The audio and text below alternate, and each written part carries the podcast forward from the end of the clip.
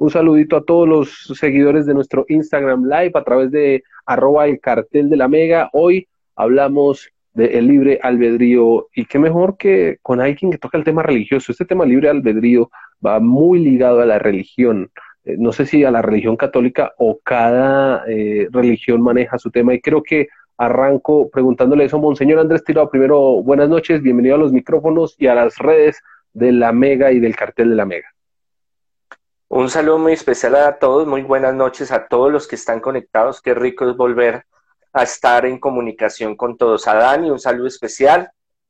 En todas las religiones hay em, la visión de la oportunidad del ser humano de desarrollar su futuro, su vida.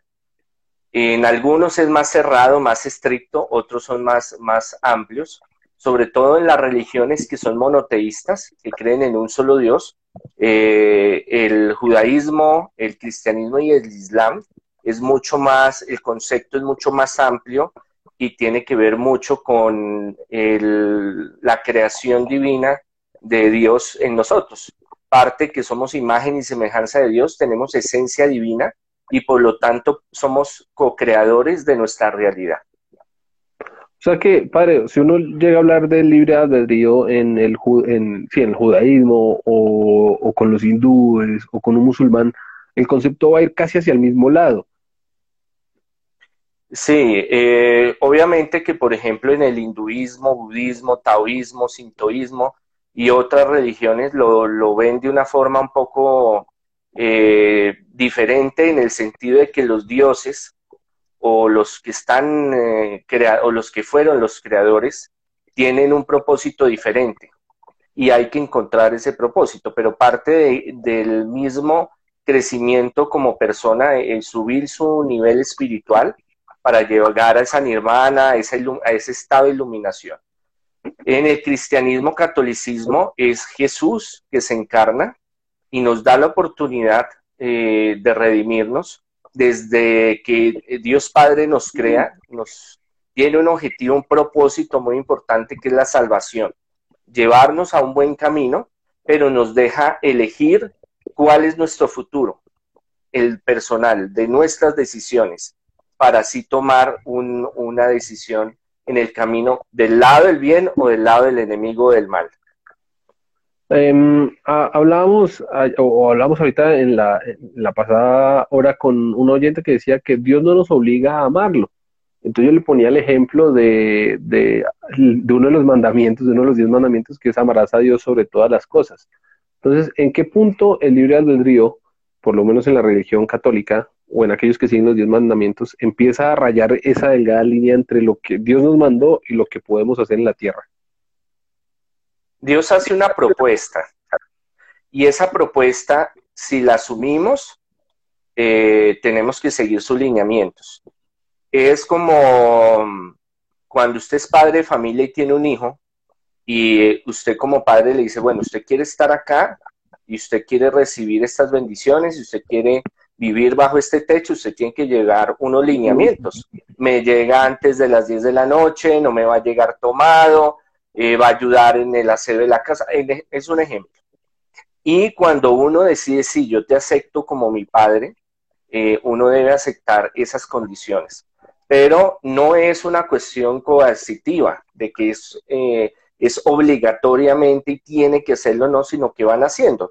Es como su padre está ahí y usted siente un gran cariño y amor hacia su padre, no porque sea su padre solamente, sino porque nace del corazón.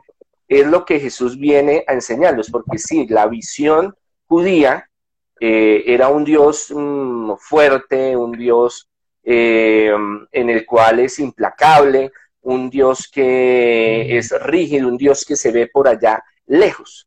Llega Jesús y dice, es Abba, que quiere decir en, en arameo papito, papi, o sea, él llega a romper todo el esquema para decirle, mire, es un Dios de amor, de misericordia, un Dios cercano, un Dios que lo ama, que tiene un propósito, le plantea un proyecto de vida en el cual eh, está la realización personal eh, y cambia todos esos paradigmas del Antiguo Testamento. La visión semítica de, de los dioses antiguos y de Dios de Yahvé era un Dios terrorífico, un Dios que no se podía ver, que no se podía nombrar, un Dios que estaba lejos y pilas usted la embarra y comete un error y viene y ¡pum! le cae un rayo encima y lo acaba. Entonces viene Jesús a replantear una visión que se fue formando a través de la historia. Y Jesús viene a darnos una opción y a mostrarnos, mire, este es el camino.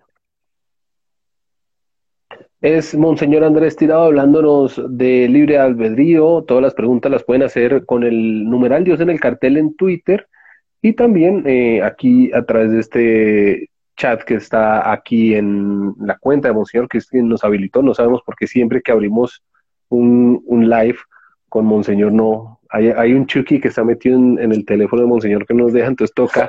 ah, en el mío. Está, Los Chuckys del cartel, más bien. Monseñor, entonces, eso quiere decir, la persona que eh, reza para que le vaya bien en el trabajo, para que una operación salga bien, está perdiendo el tiempo porque vamos a depender de lo, de lo bien que haga el médico las cosas. O por ejemplo, si yo salgo a la calle y le pido a Dios que no me robe, pero resultan robándome porque alguien en su libre albedrío quiso ir a atracarme. Eh, claro. que todas esas súplicas y esas plegarias que uno le hace a Dios no sirven para nada en, esa lógica. Eh, estamos en un mundo imperfecto. Cuando Jesús dice, he aquí que yo los mando, como oveja en medio de lobos y plantea la situación a los apóstoles y los prepara psicológicamente. Él, todo el proceso de convivencia con los apóstoles los prepara para un mundo fuerte, difícil, complicado, injusto, violento, eh, corrupto. Lo mismo que sucedía en Jerusalén en ese tiempo ocurre actualmente, aún hasta cosas más peores. Entonces, eh, ¿qué sucede? que sí hay, hay, vivimos en constante peligro, vivimos en constante eh, momentos difíciles, pero la oración nos da una fuerza espiritual. Y puede ser que puedan cambiar las cosas. Eh, son difíciles y son circunstancias que a veces llegan, pero como seres humanos debemos de asumirlas como una realidad. Por eso Jesús siempre les habla muy claro, él no les dice, ay, no es que van para un Disneylandia, todo es rosa, todo es lindo, él les dice, prepárese porque los van a perseguir. Este mundo es injusto, este mundo es malévolo, hay muchas cosas difíciles, pero si ustedes permanecen en la oración, si permanecen al lado mío, al lado de, mi Padre, eh, las cosas se van a poder eh, superar, milagros pueden suceder y las cosas se pueden mejorar. Hay algo mucho más importante que cambiar la situación en, en sí, es esa fuerza espiritual que nos da el Señor para salir adelante. Y eso está en todas las religiones, en todas las espiritualidades, pero Jesús es mucho más profundo y mucho más conciso en, dar, en darnos esa fortaleza. Y hay dos opciones, o recibir la vida como viene y tener una mente fatalista negativa, o pensar un poco en que las cosas pueden superarse y las cosas pueden mejorar y que habrá un mejor mañana. O sea, Monseñor, que usted y yo podríamos estar de acuerdo en que Dios no está metido en todo. Dios no cubre todo y deja que el ser humano en sí desarrolle su, su bondad o su maldad frente a los demás. no es que no esté encima de todo, no, sino que Él da esa libertad precisamente. Jesús dice, llegará el momento en que este cuerpo material tendrá que desvanecerse y se va a separar el trigo de la cizaña. O sea, llegará un momento en que Dios permite, eso es nuestra vida corpórea, hacer, deshacer, que nos sucedan cosas, eh, pero pasando este plano terrenal, habrá ese, ese juicio y, ese, y esa recompensa de lo bueno o lo malo que nosotros lleguemos a hacer. Alguien hablaba ahorita, un, oyente hablaba de, eso, de que el día del juicio lo bueno y lo malo que hagamos va a ser eh, decisivo. Pasar la cuenta de cobro de lo bueno y lo malo que hagamos. Em, y eh, hablaba también del tema de confesarse. de, que en vida, en este plano, por lo menos uno le pida perdón o confiese ante Dios ese tipo de, situaciones malas que uno vivió o por lo menos que hizo.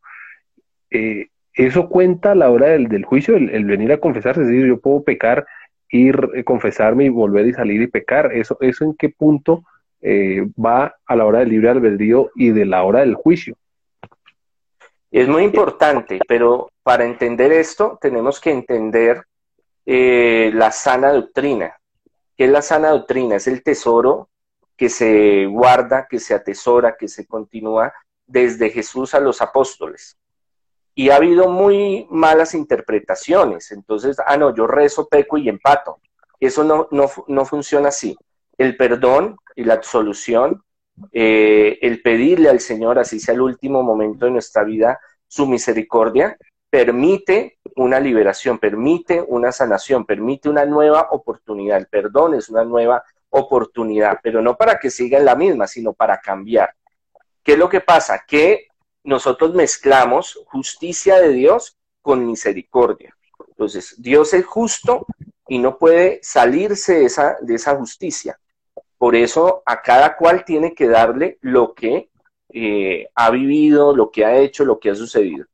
¿Qué es lo que pasa? Que la misericordia le permite al ser humano poder tener esa opción de tener como la oportunidad de una limpieza espiritual, un proceso de limpieza.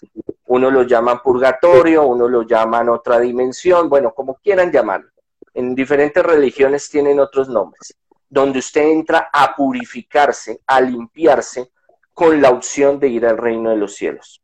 Eso es lo que nos, nos, brinda nuestro Señor Jesucristo, eso es lo que brinda el Padre. No quiere decir de que vaya que, ah, no, es que Dios me, me da misericordia y me perdona y ya, se olvidó. Sufre de amnesia, Dios sufre de amnesia. No, Señor. Él sabe lo bueno y lo malo, lo que pasa es que nos da la oportunidad. Antes de venir Jesucristo, lo que nosotros creemos y lo que Él reveló, la gente quedaba volando cuando moría, cuando desencarnaba quedan en otros lugares. Jesús le dio la oportunidad de una nueva alianza, de un nuevo inicio donde usted tiene la oportunidad de ir al reino de los cielos. Ahora, llegar al reino de los cielos no es que usted se muere y camine y nos vamos. Es un proceso. Y en ese proceso usted tiene que purgar, porque para ir al reino de los cielos hay que estar limpio, dice la Sagrada Escritura. Usted empieza un proceso de aprendizaje, de limpieza, de liberación. De liberación. Por eso hay espíritus que andan por ahí rondando, o chukis, como los quieran llamar, atormentando lugares, molestando sitios, porque son espíritus que no han eh, eh, evolucionado espiritualmente, no han llegado a la luz, y por eso se quedan como en un plano intermedio entre lo material y lo trascendente, lo inmanente, lo espiritual. Monseñor Andrés Tirado está con nosotros aquí en el cartel paranormal de la Mega, hablando del libre albedrío, todos sus comentarios en Twitter.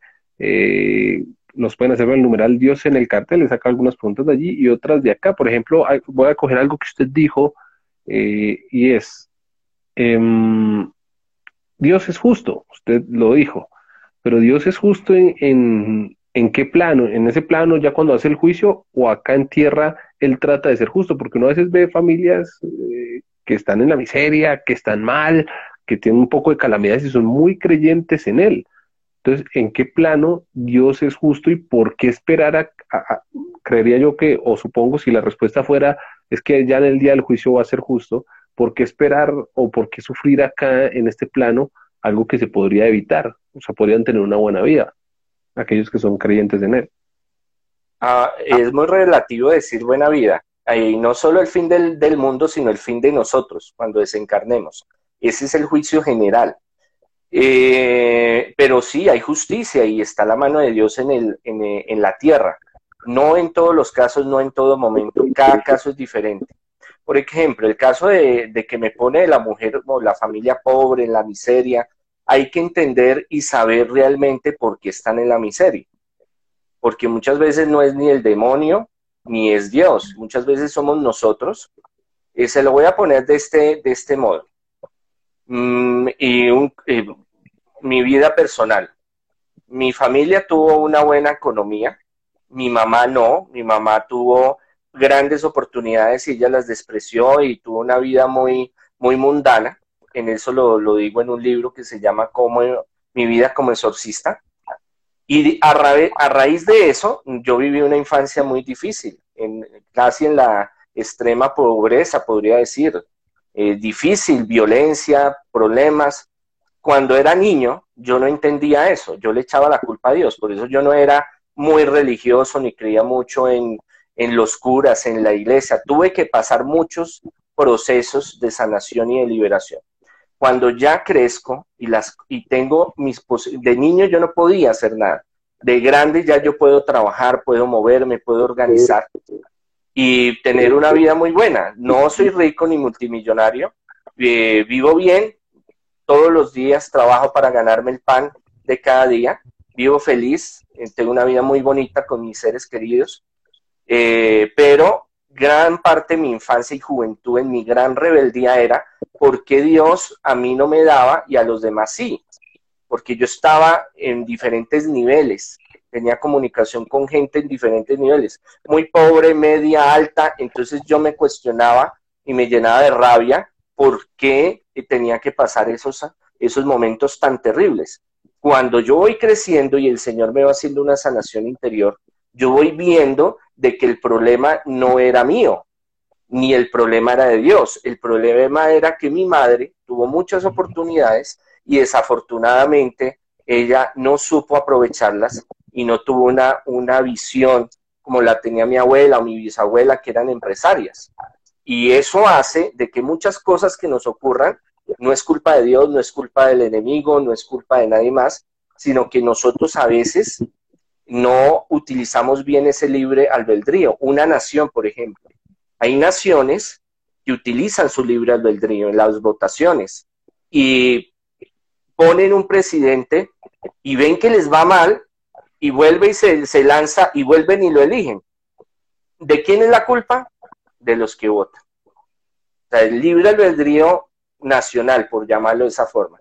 Entonces hay muchas cosas que están en nuestra vida, hay unos casos de gente que está, que tiene mejores y otros más y menores oportunidades, pero depende de nosotros si queremos salir adelante. Entonces, eso también viene una parte de trabajo mutuo, de co-creación, como yo lo llamo, con Dios, para crear nuestro futuro, para salir adelante. Monseñor Andrés Tirado, alguien me dice acá, bueno, eh, Andrés Rojas dice que algo que nunca decimos es que Monseñor no es Monseñor de la Iglesia Católica, siempre lo decimos, Monseñor lo dice, que claro, que no pertenece a la Iglesia Católica, siempre lo decimos en el cartel, pero no, él mismo es el que lo anuncia cuando da sus datos y todo eso. Eh, le iba a preguntar, y es que muchos de otras vertientes, como no sé si decir en conjunto al catolicismo o salidas del catolicismo, eh, no, no sé cómo es, no sé si son, se les dice cristiano, no sé si la palabra correcta es cristiano, aquellos que tienen como sus iglesias, como los, eh, esos de avivamiento, no sé cómo se les pronuncia o cómo se les dice a ellos. Eh, evangélicos o protestantes. Lo que pasa es que el, sí, la palabra universal es cristianos, todos somos cristianos pero venimos de diferentes vertientes, católicos, romanos, católicos, independientes, ortodoxos, anglicanos, y los que se separan en 1550 y algo con Martín Lutero, eh, cogen la, nace una protesta que él hace hacia eh, cosas que estaban sucediendo fuertes en la iglesia y por eso es una, una eh, propuesta que nace en ese momento, es la protesta y se vuelve iglesia protestante.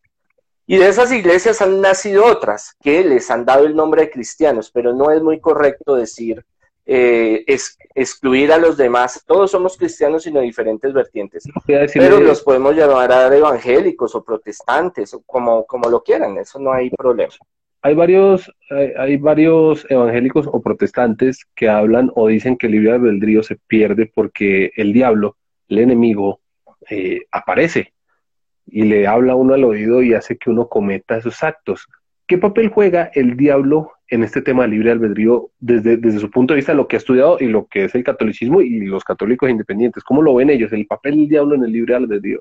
Porque si lo hemos escuchado y muchos oyentes llaman al cartel eh, manifiestan su, su, orientación religiosa, que viene siendo protestante evangélico, y terminan diciendo esto, que las obras malas en el mundo que comete uno es porque el diablo le habló a uno al oído. ¿Qué papel juega el diablo?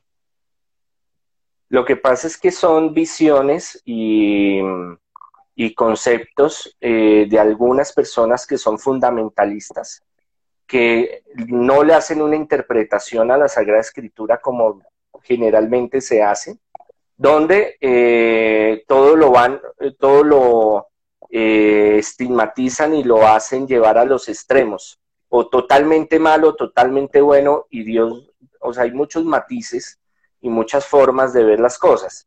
Ahora, el demonio es el gran tentador y el demonio es especializado, es maestro de la mentira, es el maestro del engaño, es el maestro de la manipulación.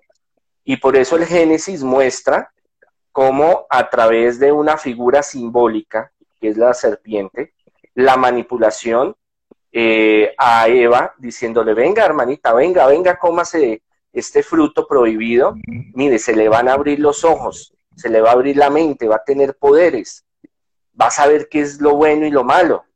Entonces, ¿qué es lo que sucede? El enemigo le encanta, le fascina en hacernos alejar del camino del Señor. Entonces nos propone muchos caminos y nos propone muchas cosas negativas.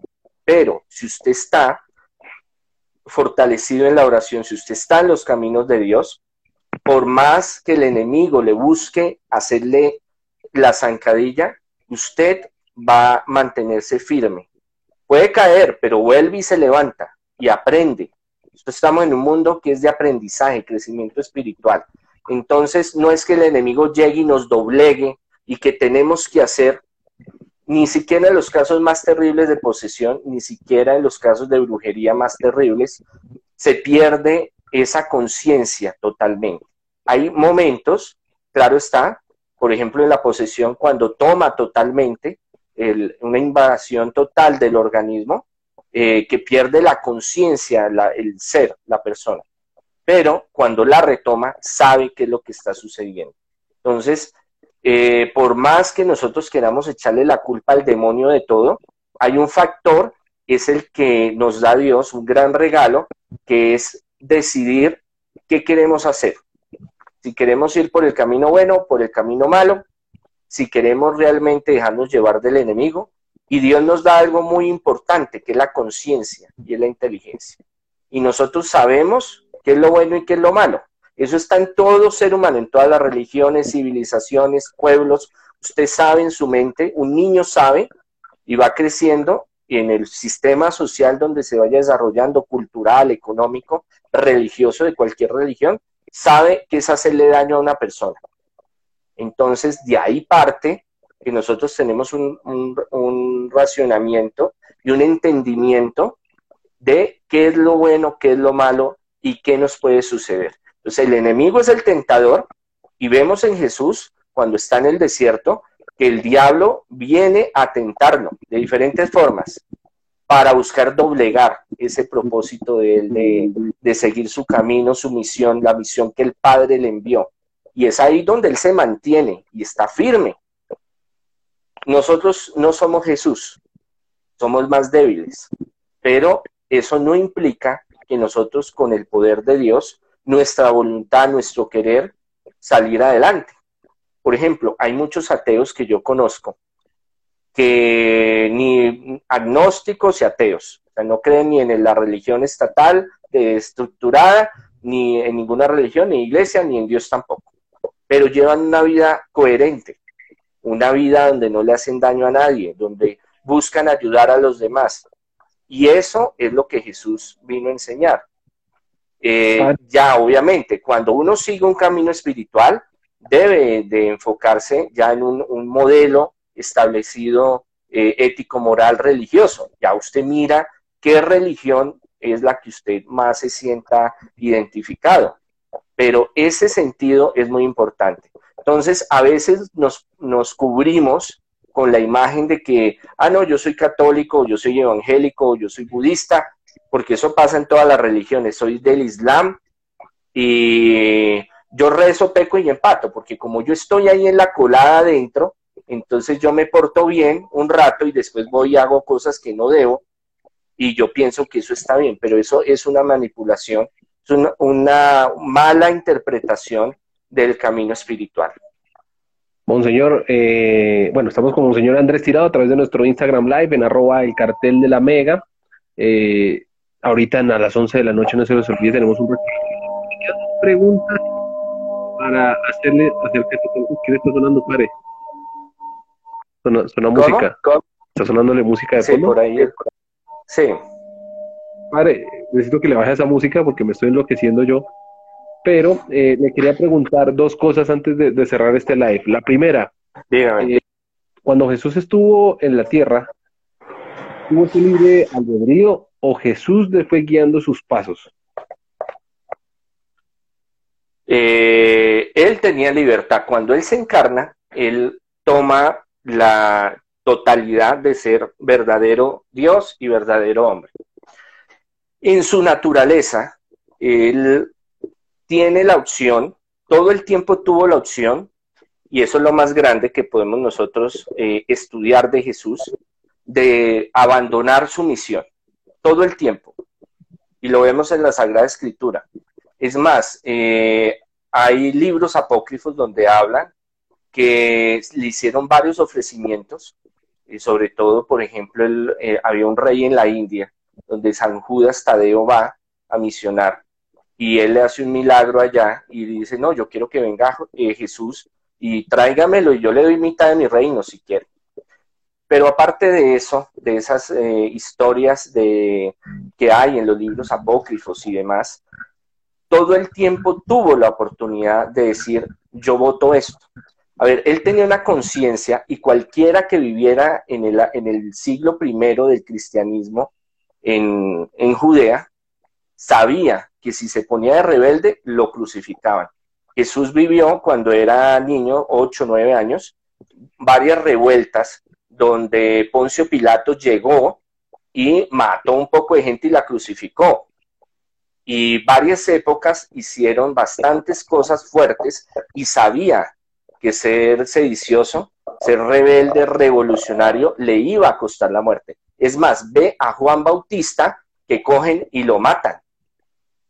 Pero él sigue su camino, él sabe para dónde va y qué es lo que quiere. Varias veces él tuvo oportunidad de irse. Por ejemplo, están las sinagogas y lo iban a piedrar, lo, por, porque iba en contra de, para ellos era una herejía y lo iban a, a piedrar o lo iban a subir en el Talmud.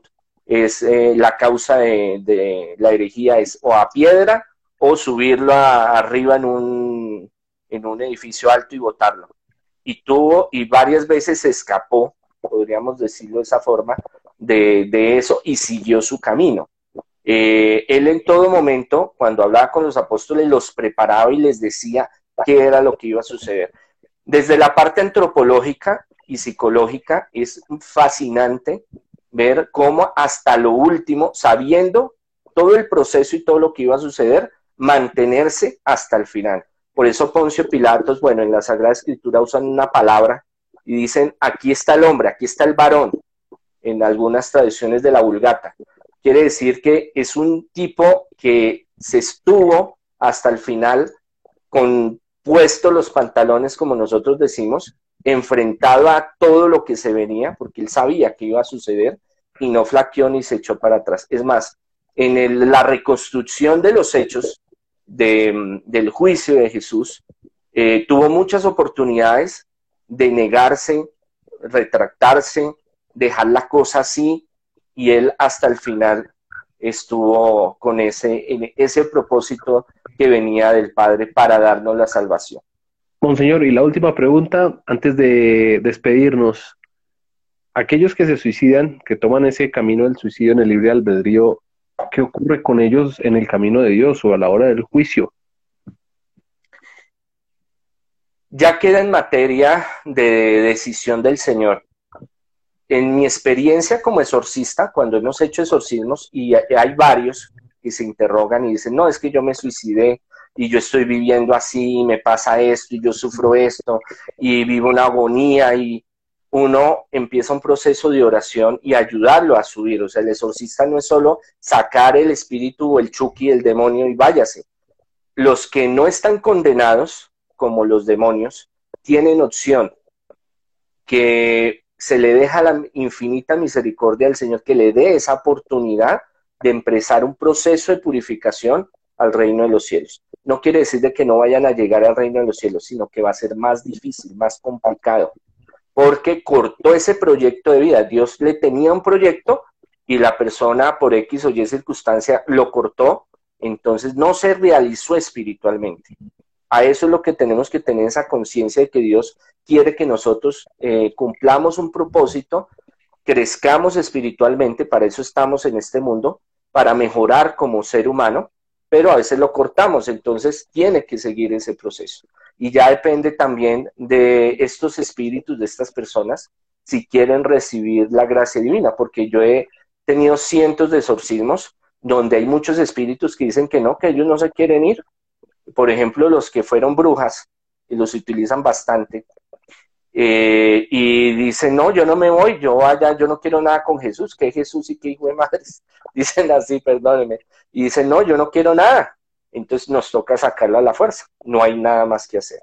Pero sí hay espíritus, y esto, por ejemplo, lo, lo hemos hablado cuando yo estuve en el Congreso en Roma de la eh, Regina Postuloran en México también de la Iglesia Romana, eh, se hablaba mucho de esta, de esta eh, dualidad que hay entre espíritus y demonios, que hay muchos exorcistas que no creen en los espíritus. Es más, el padre Fortea no creía, pero ya experiencias que él tuvo, ya empezó a diferenciar que sí hay espíritus desencarnados, personas que vivieron que no cumplieron ese proceso de vida y demonios o ángeles caídos que a ellos sí no se les puede ayudar y lo único es sacarlos.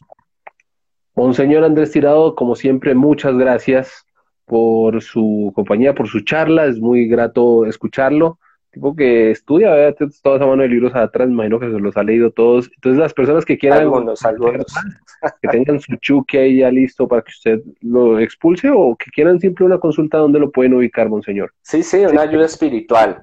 En las tardes al 600-3445 en Bogotá, en Instagram, Twitter, Facebook, YouTube, eh, Monseñor Andrés Tirado, Congregación Sacerdotal Internacional, Católicos Independientes. No representamos a la Iglesia Católica, Apostólica y Romana. Los que me escuchan y estaban en el cartel en muchos lugares saben que yo siempre, siempre hablo y estoy orgulloso de pertenecer a la congregación, que sí fuimos de la Iglesia Romana, pero tenemos ahora otro proyecto maravilloso y que respetamos a todas las religiones, espiritualidades, queremos mucho al Papa Papa Francisco es eh, maravilloso y que vamos detrás de un objetivo que es evangelizar. Bueno, Monseñor, muchas gracias. No se lo olvide ahorita, eh, apenas ya me despide acá, eh, cerrar, publicar su, su, live para nosotros tomarlo y subirlo. ¿Listo, Monseñor? Claro que sí. Gracias, Lagunilla. Gracias, Dani. Dios los bendiga. Bendiciones.